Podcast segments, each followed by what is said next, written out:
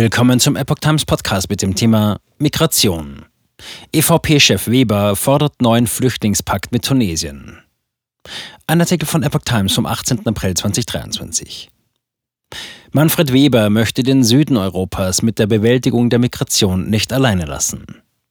EVP-Chef Manfred Weber fordert einen neuen Flüchtlingspakt mit Tunesien, um die Migrationszahlen zu reduzieren. Wir dürfen Italien nicht allein lassen, den Süden Europas nicht allein lassen, sagt er dem Sender RTL. Die Zahlen steigen und explodieren, deswegen bleibe nichts anderes übrig, als miteinander zu reden, so Weber. Das Türkei-Abkommen hat nicht perfekt funktioniert, aber es hat deutlich zur Stabilisierung der Balkanroute beigetragen. Diesen Ansatz solle man jetzt auch im Mittelmeer praktizieren, fordert der Partei- und Fraktionschef der Europäischen Volkspartei. Er würde sich wünschen, dass Bundeskanzler Olaf Scholz, SPD, dabei die Initiative ergreift.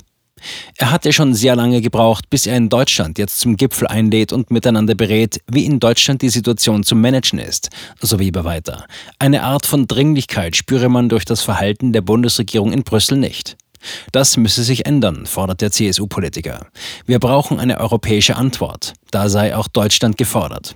Es gehe jetzt darum, die Flüchtlinge dort auf der afrikanischen Seite zu halten, fügte Weber hinzu.